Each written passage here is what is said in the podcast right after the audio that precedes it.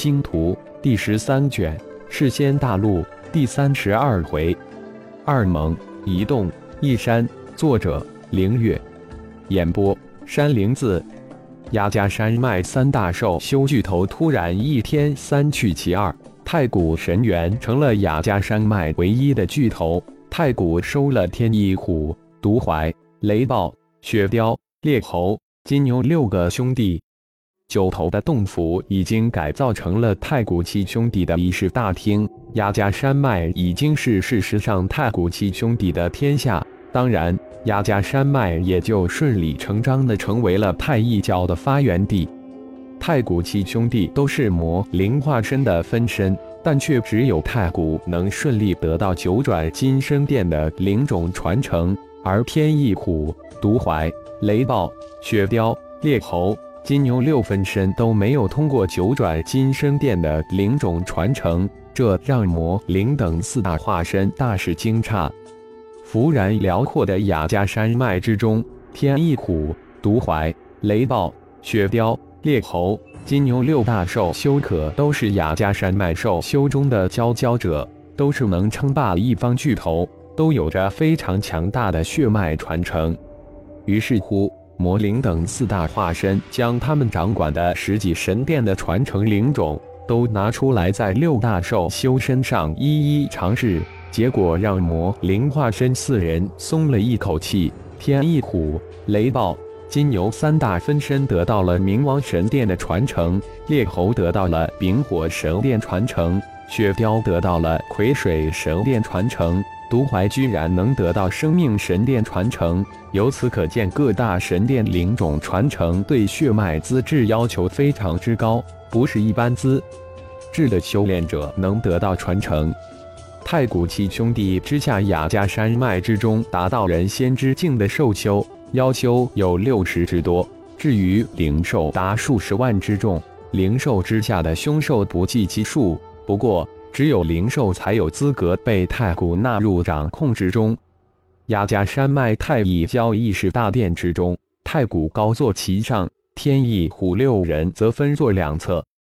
兄弟们，遵老大浩然之命，太乙教从今天起竖起大旗，雅加山脉成为太乙教的发源地。浩然老大，因为一些原因，浩然老大以后称太乙老大，自然是太乙教主。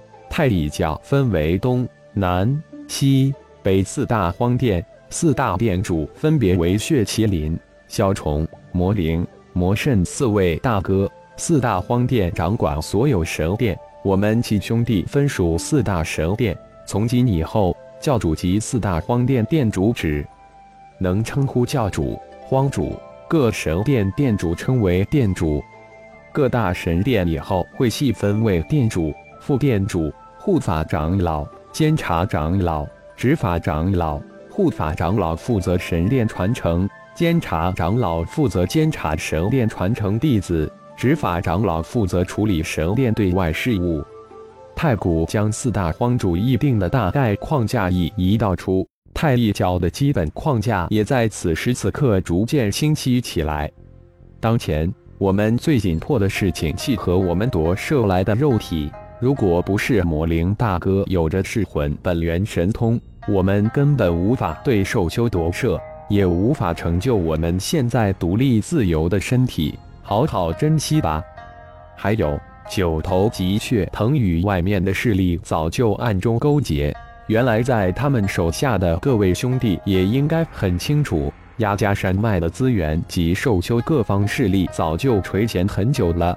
只不过一直没有动手，现在九头血藤被教主干掉了，这帮家伙应该会很快动手，因此快速提升修为已经迫在眉睫。否则太乙教刚一成立就被干掉了，脸上无光啊！来一个干掉一个，来二个吃他一双。现在有了仙经支撑修炼，修为肯定提升的更快。太古老大不就是最好的例子吗？顿时，天一虎六人吼了起来。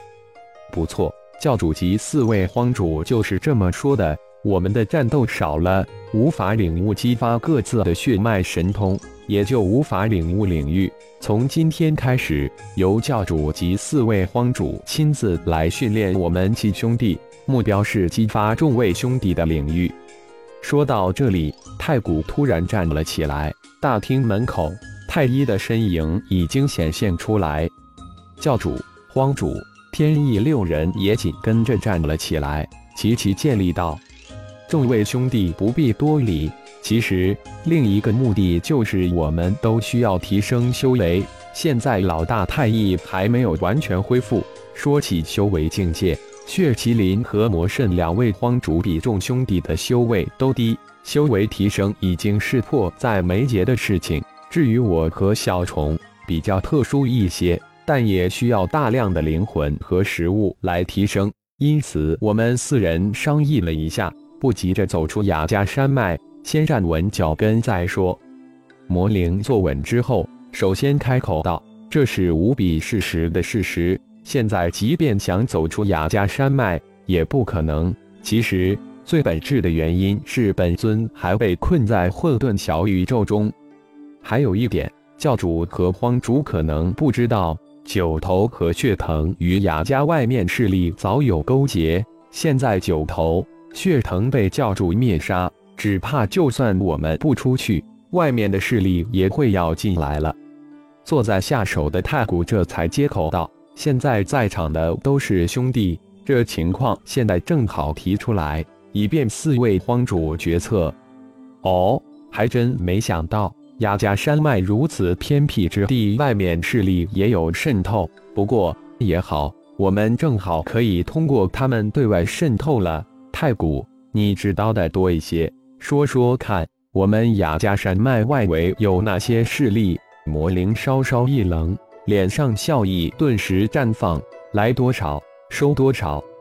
外围的家族势力就不要说了。小虫补充了一句：“小虫知道，雅加山脉外围的修仙家族可不少，大大小小有十数个，修为最高的也就人仙中期，而且都有着远古神兽的血脉。当然。”这十数个修仙家族还不能真正威胁到我们雅加山脉的兽修。其实，他们这些个修仙家族也是依附那几个大势力的。这也是我们为什么任凭他们占据雅加山脉外围而不理会的原因之一。他们的存在对我们雅加山脉的兽修也有一定的保护作用。再就是我们很多修炼资源要通过他们来交换。世仙大陆最大的四个势力是世仙盟、兽仙洞、妖仙山、仙道盟。其中是仙盟是由仙人、兽仙、妖仙组成的，而兽仙洞、妖仙山、仙道盟则是单纯的兽仙、妖仙、修仙者组成的势力。整个世仙大陆形成四足鼎定局面，而世仙大陆无数的修仙家族、兽修势力。妖修势力都必须依附在四大势力之下，而我们雅加山脉是一盘散沙，还没有真正形成一股势力，因此一直都没有被四大势力重视。二蒙一动一山，魔灵喃喃自语，脸上露出淡然的笑意。雅加山脉外围的雅仙城、迦兰城，就是事仙盟和仙道盟控制的。九头可能已经投靠了雅仙城，而独藤也暗中与雅仙城有往来。不过不知他们真正投靠的是世仙盟中的哪两股势力。这么说，我们最有可能先要与世仙盟对上罗。小虫发话了。其实，传闻世仙盟中的势力非常繁杂，至少有三大派系，也可能更多。仙道盟也不可能眼睁睁看着世仙盟将雅加山脉拿去，这也是千百年来雅加山脉一直孤零零没人要的主要原因。看来雅加山脉就是一类骨，食之无味，弃之可惜。血麒麟斜斜一笑道：“可能吧。雅加山脉一直没有发现仙晶矿脉，只发现了一些小型的仙石矿及一些无关紧要炼器矿。”仙灵草倒是不少，但兽修、妖仙对炼器、炼丹都不精通，因此这里反倒一直是迦兰成仙道盟的重要资源地。太古后知后教的补充道：“如果本尊脱困，这雅家山脉可就是一宝地了。”魔圣淡淡一笑道：“以本尊丹道、气道大宗师的超级水准，想来九头不会蠢到将仙晶矿的事情泄露给世仙盟。这仙晶矿可是当前我们太乙教发展最为重要的资源。”魔灵一脸的阴沉。这个血藤倒是让毒愧将仙晶矿的事情泄露给世仙盟。可是毒怀还没来得及做，就被魔灵老大让我给吞噬了灵魂。毒怀呵呵一笑，接口道：“现在我们只需要外松内紧，密切注意雅仙城来人。至于外围的十数个修仙家族，以前怎样接触，现在就怎样对待。我们需要时间，同时也要加紧开采仙金矿。”十数个小时后，太一教的第一次会议才结束。定下了太乙教埋头暗地发展的计划，太古七兄弟及四大荒主的修炼计划也同时提上了日程。当然，第一教官却是影子智脑控制下的浩然肉体，以后称之为太一。太古的金光神力玉就被太一一拳一拳的真出来的。现在的太古每天不仅要不停的与血麒麟、魔圣两大荒主以玉对玉。而且还要协助太一教主对天翼虎六兄弟进行胖虐。至于魔灵、小虫两位，则没日没夜的投身仙晶的开采之中。不仅教主太一需要巨量的仙晶，四位荒主及太古七兄弟也需要大量的仙晶支持修炼。需要的仙晶自然是一个极大的数目。就在太一教的四大荒主及太古七兄弟紧锣密鼓的投身提升修为的修炼之中时，浩然混沌小宇宙慢慢迈向神奇。感谢朋友们的收听，更多精彩章节，请听下回分解。